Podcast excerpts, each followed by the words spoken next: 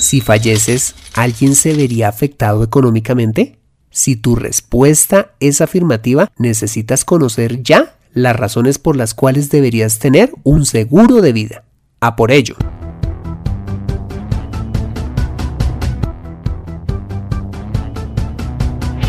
Bienvenido a Consejo Financiero, el podcast de finanzas personales donde aprenderás a manejar inteligentemente tu dinero, salir de deudas tomar buenas decisiones financieras y alcanzar una prosperidad sólida y duradera. Consejo Financiero son finanzas personales prácticas para gente como tú que desean transformar su futuro financiero. Bienvenido a bordo.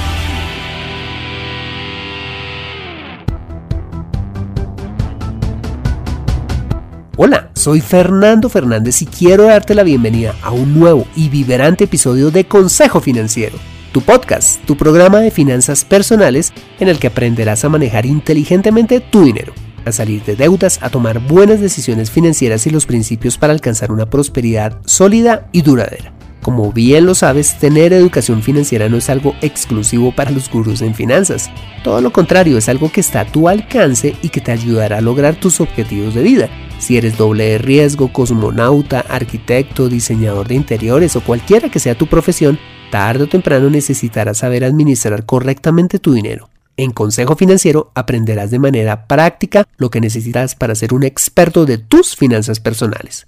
Asimismo, te invito a visitar www.consejofinanciero.com, donde podrás encontrar este y muchos más contenidos de finanzas personales que estoy seguro van a ser de utilidad para tu vida financiera. Asimismo te recuerdo que puedes encontrarme en facebook.com barra consejo.financiero.podcast, en LinkedIn como Fernando Fernández Gutiérrez y en Twitter como arroba. Bueno, y sin más preámbulos, bienvenido a bordo.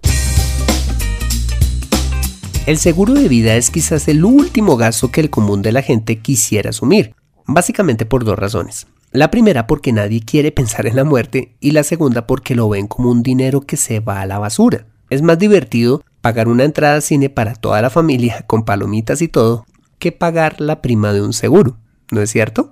Bueno, pues a continuación veremos qué es un seguro de vida, las razones por las cuales deberías tener uno y cómo calcular el monto por el cual te deberías asegurar. Bueno, ¿qué es un seguro de vida? En palabras sencillas, un seguro de vida es un contrato que firmas con una compañía de seguros en la que esta última se compromete a pagar una indemnización económica a quienes tú designes como beneficiarios de dicho contrato, ya sea tu cónyuge, hijos, padres, etc., como consecuencia de tu fallecimiento y tú a cambio te obligas a pagar una prima, que puede ser mensual, trimestral, semestral o anual, para que este riesgo quede cubierto. En términos generales, existen cuatro tipos de seguros de vida, te los voy a mencionar a continuación.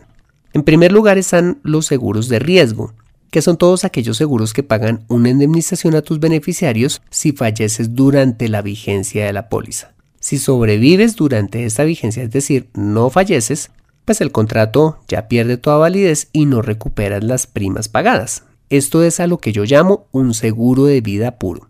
En segundo lugar están los seguros de ahorro, consistente en pólizas que también buscan cubrir el riesgo de tu fallecimiento pero ahorras simultáneamente de tal manera que si no ocurre un siniestro al cabo de la finalización del plazo de la póliza, recuperas una parte o la totalidad de las primas pagadas con el reconocimiento de algunos intereses por la compañía de seguros. En tercer lugar están los seguros mixtos, que como imaginarás, unen un seguro de riesgo y otro de ahorro en un solo contrato. Y finalmente están los seguros de renta, que por supuesto aseguran tu vida, pero buscan entregarte una renta vitalicia ya como en tu edad de retiro, tras haber ahorrado durante unos buenos años en esa póliza, ¿ok? También es importante destacar que los seguros de vida no solo cubren el riesgo básico de fallecimiento, sino muchos más cubrimientos, entre ellos el de invalidez total y permanente en caso de que pierdas más del 50% de tu capacidad laboral, causa de alguna enfermedad o algún accidente, ¿ok? Bueno, muy bien. ¿Por qué deberías tener un seguro de vida? Bueno, primero que todo, si alguien se ve, ojo, afectado económicamente con tu fallecimiento, ya sea tu esposa, hijos, padres o cualquier otra persona que dependa económicamente de ti, definitivamente debes tener un seguro de vida. ¿Por qué? Veamos las razones. En primer lugar, porque tu familia, ojo, necesita liquidez durante los primeros días o meses de tu fallecimiento. Al ser este un hecho inesperado, uno de los principales problemas cuando la cabeza o una de las cabezas del hogar fallecen es que la familia pierde tus ingresos, es decir, no tienen suficiente dinero para subsistir y pagar las cuentas de corto plazo, como son los trámites legales, las sucesiones patrimoniales, que pueden, entre otras cosas, demorarse meses y hasta años, el pago de deudas, servicios públicos, alimentación, transporte, etc. Cuando tienes un seguro de vida, tu familia podría evitar verse forzada a endeudarse o peor aún, tener que vender algunas pertenencias. Basta con el dolor de tu pérdida para tener que lidiar además con cuentas por pagar. En segundo lugar, es importante que tengas un seguro de vida porque proteges tu patrimonio. Sí, cuando tomas un seguro de vida, estás protegiendo lo que tanto trabajo te ha costado construir, ya que tu familia no tendrá que salir a vender el carro, la casa y otros activos para sostenerse financieramente en el largo plazo, teniendo que venderlos por debajo de su precio, que es lo que normalmente sucede en la mayoría de casos. Los seguros de vida no fueron diseñados para enriquecer a tu familia, pero sí buscan compensar la pérdida del ingreso que tú traías a tu casa.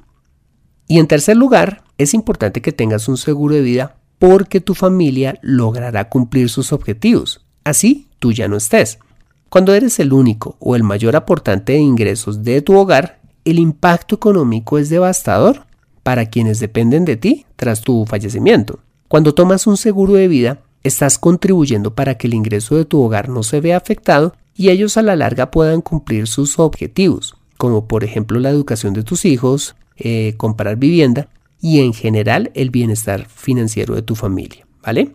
Hasta este punto creo que es importante destacar la importancia de tener un seguro de vida. Entonces quizás lo que nos deberíamos preguntar es ¿cómo calcular el valor asegurado que necesitas en tu seguro de vida? O en otras palabras, ¿por qué valor deberías asegurarte?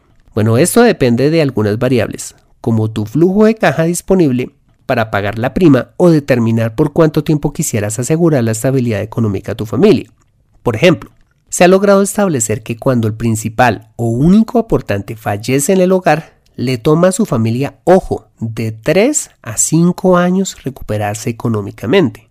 Esto quiere decir que idealmente deberías tomar un seguro de vida que por lo menos cubra los ingresos que generas cada mes multiplicado por 36 meses o por 60 meses según sea el plazo que quieras asegurar, ¿vale? Entonces veamos un ejemplo. Supongamos que tienes un ingreso, digamos, de 3 mil dólares, ¿ok?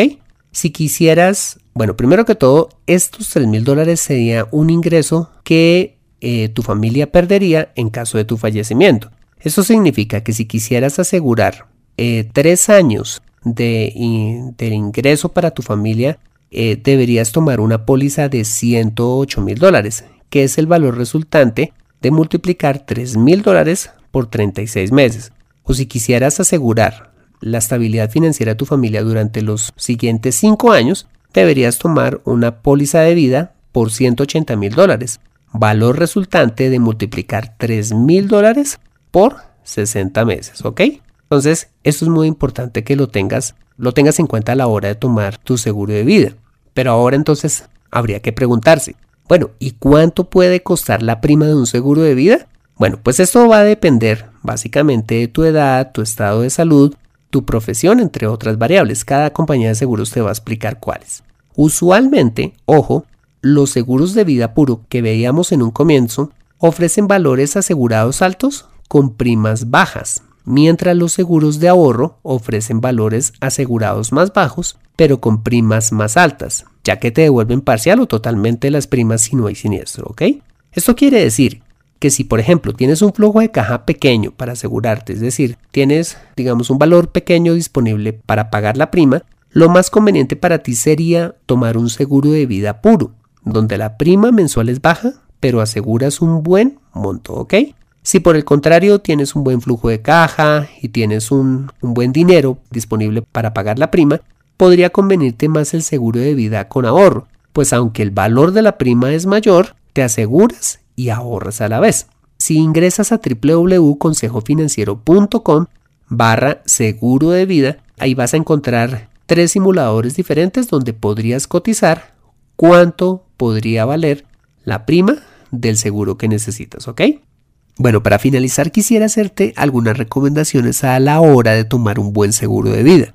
Lo primero que te aconsejo es establecer en tu presupuesto cuánto podrías pagar de prima mensual por tu seguro de vida buscando la protección de tu familia como mínimo durante los 3 a primeros 5 años de los que acabamos de hablar. Segundo, con base en ello, cotiza en al menos tres aseguradoras reconocidas en tu país y lee por favor con detenimiento las condiciones de cada seguro. Cuídate de la letra menuda para no llevarte sorpresas, ¿ok?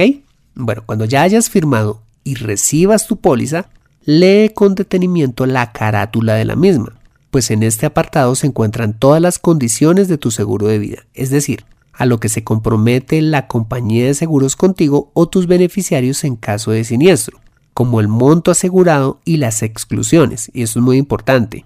Es decir, las razones por las que la compañía de seguros no pagaría el seguro de vida, entre otras muchas variables, ¿ok? Y finalmente, informa a tu familia sobre el seguro de vida que decidiste tomar y los trámites que deberían realizar en caso de que algo sucediera.